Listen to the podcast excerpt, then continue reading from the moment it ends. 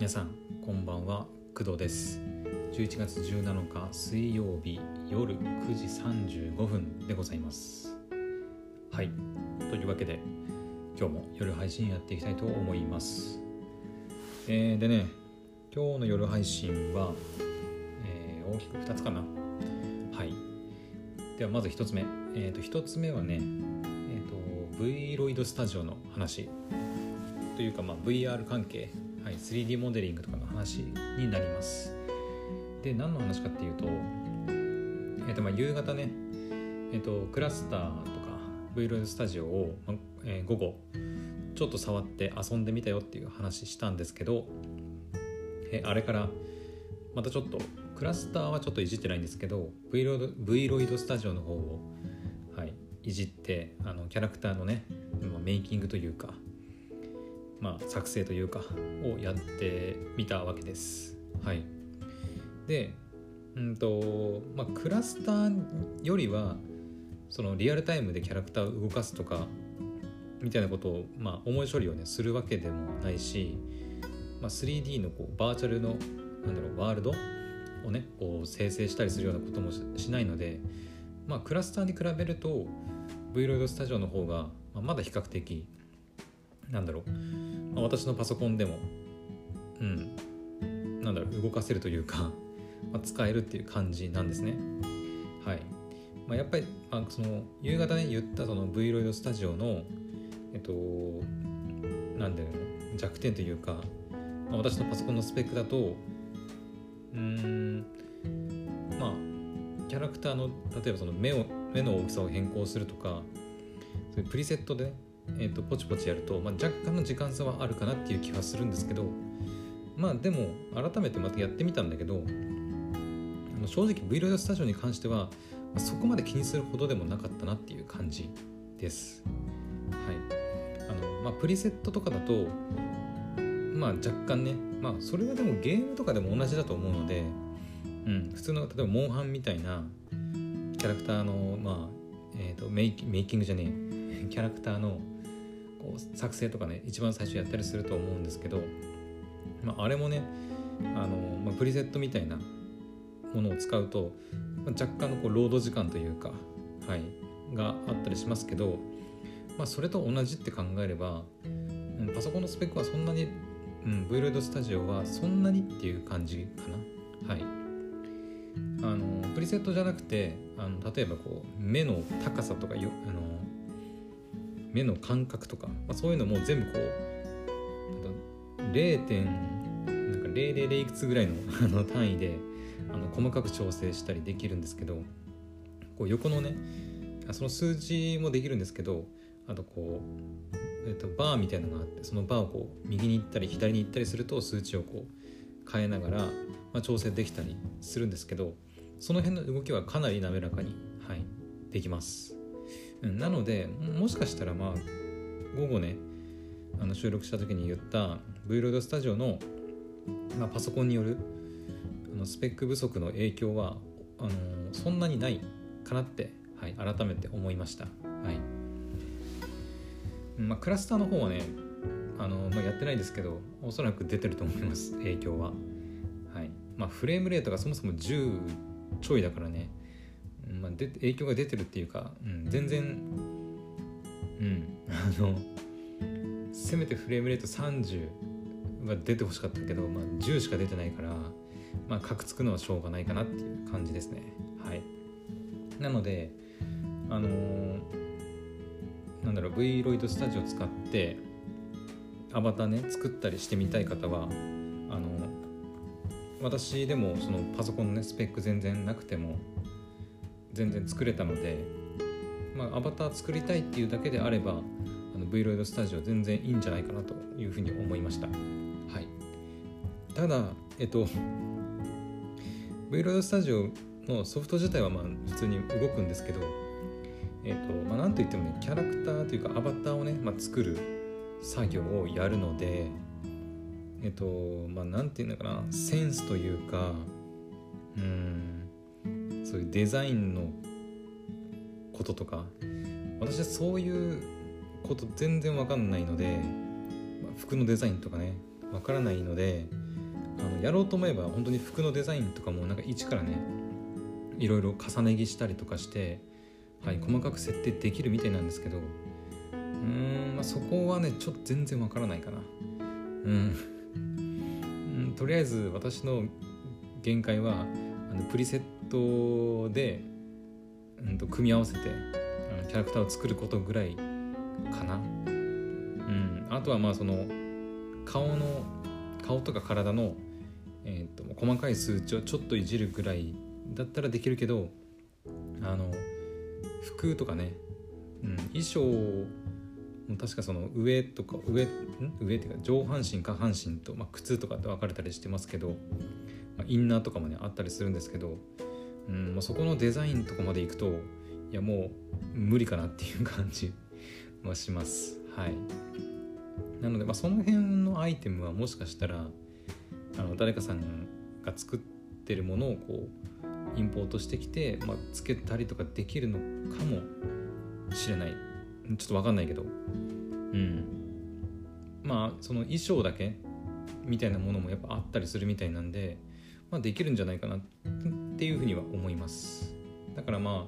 あ基本となるその体の部分とか顔の部分とか髪型とか、まあ、そういった部分はあの自分の好きなキャラクター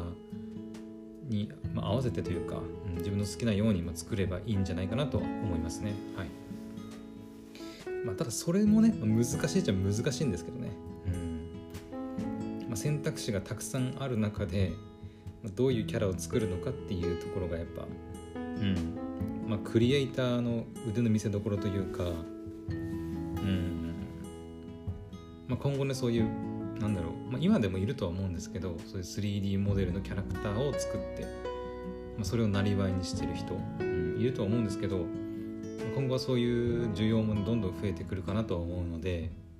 はい。そういうのでなんだろう生活したりとかしていく人も増えていくんじゃないかなって思いました。はい。であとえっと私夕方に言ったえっとなんだっけな、えっと、クラスターと、えっと、まあ、いろんな、そうだ、いろんなそのツールがあるあるっていう話をしたと思うんですけど、まあ、その中の一つが、まあ、その Vloid スタジオとか、えー、あとは、バーチャルキャストとか、あと Adobe のキャラクターアニメーターとか、そう、あの後いろいろまた調べたんですよね。ライブ 2D とかって。うん。で、その中で、えっと、あの数字の3にあの TENE って書いてあの私3テネとか3テネとかなんか言ってたんですけどあれ読み方は正しくは見てねっていう風に読むらしいですはい全然間違ってましたはい数字の3に TENE で、えー、見てねっていうソフトでえっ、ー、とまあバーチャルのね、えーとまあ、VRM とかっていうファイル形式で、えー、インポートしてきたアバターのモデルを、えーとまあ、実際のねあのリアルの人物の顔の動きとか体の動きに合わせて、まあ、トラッキングするための、まあ、いわゆるその VTuber みたいなやつになるためのをやるためのそのソフト、まあ、見てねっていうものらしいです。はい、で私はその Zoom とか、えー、Google Meet とかで、まあ、リモート会議出席する際にうんまあ、バーチャルのキャラクターで出たいなっていう風な思いがあったので前ねあのリアリティとか OBS とか使ってやりましたけどうんと Vloid スタジオで作ったアバターを、まあ、動かすんであれば、えーと、さっき言ったその見てねとか、えー、Adobe のねキャラクターアニメーターだったかなとかをね、まあ、使うことになるみたいです。はい。まあ、ちょっと調べた感じって感じなので、うん。あの本当に合ってるかどうかよく分かってないんですけどはい。まあ Adobe のねキャラクターアニメーターは私は一応 Adobe Creative Cloud がね使えるので、はい、無料では一応使えるんですけどうんと見てねに関してはまあフリープランとえっ、ー、と有料のプランと,、えーとまあ、全部込み込みのなんか一番高いやつみたいなのがあったりするんでまあうんどうなんだろうね。分かんないけど、まあ、まずは何ともあれあの V ロイドスタジオでキャラクターを作らないことには始まらないのであのその辺のキャラクターアニメートを使うアニメーターを使うのか、えー、見てねのソフトを使うのかっていうのは、はい、今後、うんまあ、本格的にあの、まあ、Zoom とかでねバーチャルキャラクターで出たいとかっていう風になれば、うん、使うことになるのかなっていうふうには思います。まあ、今のところは別にまあうんまあリアリティと OBS とかでできましたけど、まあ、言うてもそんなにリモートのねイベント参加することもないしうん別にそのカメラオン絶対とかっていうイベントもそんなにないからそんなに出番ないとは思うんだけどうんまああの好きを好きというかあの暇を見てねあのまあ気が乗った時に v ロイドスタジオでキャラクター作ってそれをこうキャラクターアニメーターとか見てねであの動かしていけたら、まあ、面白いんじゃないかなというふうには思います。はい。で、えー、そんぐらいかな。とりあえずアバターとかバーチャルのクラスターとかその辺の話に関しては、うん、そんな感じかな。うん、なんかね、その、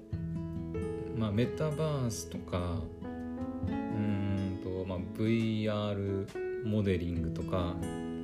はい、あの楽しい楽しいというか面白そう、まあ、興味あるなっていうふうには思うんですけど実際やってみると、うん、なんだろうねパソコンのスペック不足だったり、まあ、V ロイドスタジオのうんとまあ制作で言うと自分のセンスのなさにねこう打ちひしがれたりとか、うん、結構何かと壁は多い気がしますね。うんなのでまあ気分が乗ればいいんですけど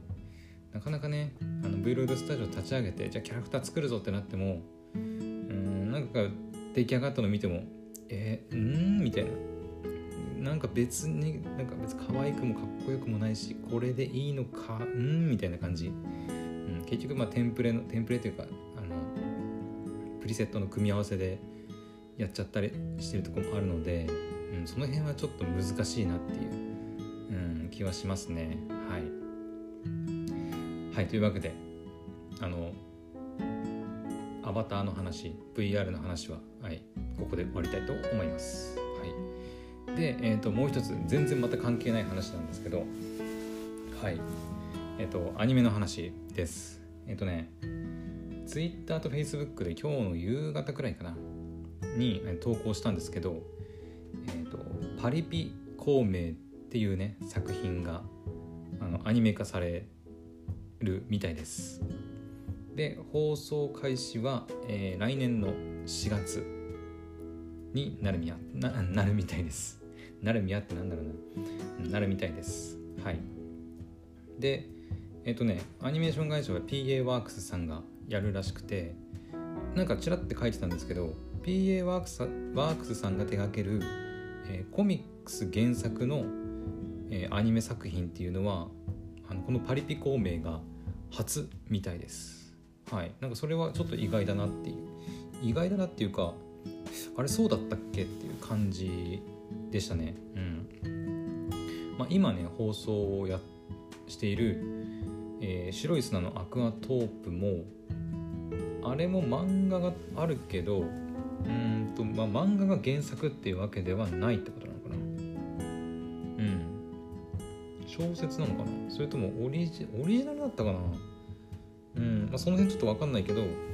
まあ、ともかくそのパリピ孔明が、えーと、PA ワークスさんとしてはコミックス原作がコミックスの原作の、えー、作品初になるみたいです。はい。で問題はそのパリピ孔明がまあどんな作品なのかっていう話なんですけどえっ、ー、とねパリピ孔明はあの実はね私漫画をあのちょっと読んでまして、えっと、UNEXT でね、まあ普段から私漫画で読むんですけど UNEXT で今今というかちょっと待って。今というかうんとまあ他のサイトはちょっとどうかわからないんですけどえっ、ー、と現時点でパリピ孔明がえっとね2冊うんえー第1巻と第2巻をもう無料であの購入することができます。はい。しかもこれレンタルじゃなくてあの購入です。あの1回購入してしまえばもうずっと、はい、あの期間の限定とかなくずっと見続けられます。はい。なので私もねあの1巻2巻あの買って読んでたんですけどなんで買ったかはまあ大体私その漫画を選ぶ時って UNEXT の漫画のタブというか、まあ、コーナーに行って、えーと、無料で読める漫画のこうおすすめを UNEXT さんがどんどんこういっぱい紹介してくれるんですけどそれをこう上から順番にこうザーッと見てって、まあ、表紙とかなんかタイトルとか、まあ、面白そうだなって思ったものをこう読んでいく風なスタイルで、まあ、大体いつも買って読んでるんですけど、まあ、その中の一冊ですねこの「パリピ孔明」まあ、最初タイトル見た時うんどういうこと？みたいな思ったけどまあタイトルの通りあのまさにその「三国志」で有名な諸葛亮孔明が、えー、まあ、転生して、えっと、パリピみたいなことをするっていう作品ですね。はい。まあ、本当にねあの気になる方は、まあ、UNEXT 以外は分かりませんけど UNEXT では今2巻まで、はい、全部読むことができるので是非ねあの読んでほしいなというふうに思います。私もまだね2巻の途中だったんですけどはい。あの、まあ、アニメ化するってことなんでちゃんとね全部2巻まで読もうかなと思います。でこれね転生ものなんですけど転生っていうのかな？あのいわゆるその大体転生すると、赤ちゃんからやり直すみたいな感じが多いかなとは思うんですけど転生ものの作品だとね。うん、なんですけどこのパリピ孔明に関しては、えー、諸葛亮孔明が死んであ死んだなって自分こうねこう意識がこう死んあ私諸葛亮孔明私死にましたみたいな感じでで赤ちゃんに生まれ変わると思いきやもう気づいたらえっ、ー、とね渋谷の確かど真ん中だったかな。そう渋谷のど真ん中にこう忽然とこう立ってるんですよねいきなり。はい。で服とかねこう見た目とかももう大人のそのあ若返って若返ってたんだかな。なんか、うん、だからその大人の状態でもう転生というかいきなり渋谷に降り立つっていう、はい、現象になります。はい、でそこであの渋谷のあのパリピたちにこうなんていうのかな。ウェイクラブ行こうぜウェイみたいな感じであの連れてかれてそこでこううんなんだろう。クラブでまあ、あのパリピ孔明の今作の、まあ、ヒロインというか主人公、まあ、主人公はねこの孔明だと思うんですけどもう一人の主人公である、まあ、女の子がね出てくるんですけど、まあ、その子と出会うみたいな話になります。で孔明はその女の子の曲に惹かれてその女の子を、えー、まあプロデュースするっていうお話ですね。うん。でその女の子がまあいろいろ活動ねあのやアーティストとして活動していくんですけどまあなかなか、まあ、うまくいかないことだったりとか、うん。まあ、他のアーティストからこう邪魔されたりとかね、まあ、いろんなこう策略にあの巻き込まれていくんですけど、まあ、そこはねこう天才軍師のあの諸葛亮孔明があの巧みな罠とねあのまあ知恵でこういろいろ女の子をサポートしてまあけ最終的にどうなるか分かりませんけどはい。まあ女の子をアーティストとしてが成長させてプロデュースしていくみたいな作品です。はい。ほんとねまあ一巻に一巻は全部読んだんですけど、はい、めちゃくちゃ面白かったです。うん。確かねアニメの PV 見た時はえっ、ー、と主人公の孔明の声を桶谷さんだったかな。うん、まあ、まさにぴったりだなっていう感じのキャスティングで。女の子はねえっ、ー、とね本土さん本土ちゃんだったかな？本土楓さんだったような気がします。はい。なのであの漫画もねかなり楽しませてもらっているのではい。来年のね4月、うん、めちゃくちゃ楽しみだなっていうふうに思います。はい。現時点では7巻まで出てますね、うん、今月の明日か？明日、えー、第7巻が発売するみたいです。うん。はい。なんか京都に行くみたいな話も書いてますね。はい。というわけであのパリピ孔明っていうねあ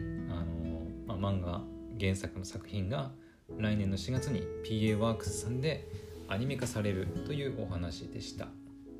はい。というわけで 今日はね今日の夜は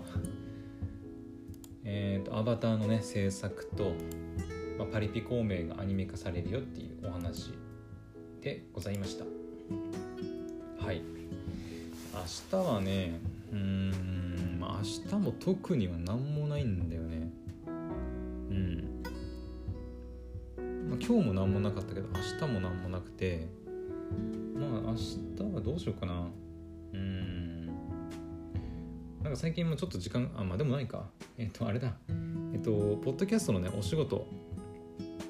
のねあのメールが来てたんですけど、はい、今日ちょっと疲れちゃってなんかあの、まあ、v ロードスタジオでねポチポチやってると結構疲れるんですよなんか。あのああでもないこうでもないってやってるとね、はい、疲れちゃってちょっとメール返す気力がなかったので、はい、その辺のメールを返したりとかはちょっと明日やろうかなと思ってます。であとはそうだね、ま、クラスターをちょっとこうスマホでうんなんかワールド巡ってみたりとかしてもいいかなっていうふうには思ってます。うん、うん、そんぐらいかな。まあアニメもあの何作品か出るかとは思うんですけどはいそれを見たりとか。うん。最近ねまあそれ以外のまあポッドキャストねあのまあうんとクドラジショートショートと言いつつ20分ぐらい喋ってるっていうねもうもはやショートでないんですけど、はい、その問題もまだね解決してなくて、はい、もうクドラジ本編の方がもう何も配信されなくなっちゃってうん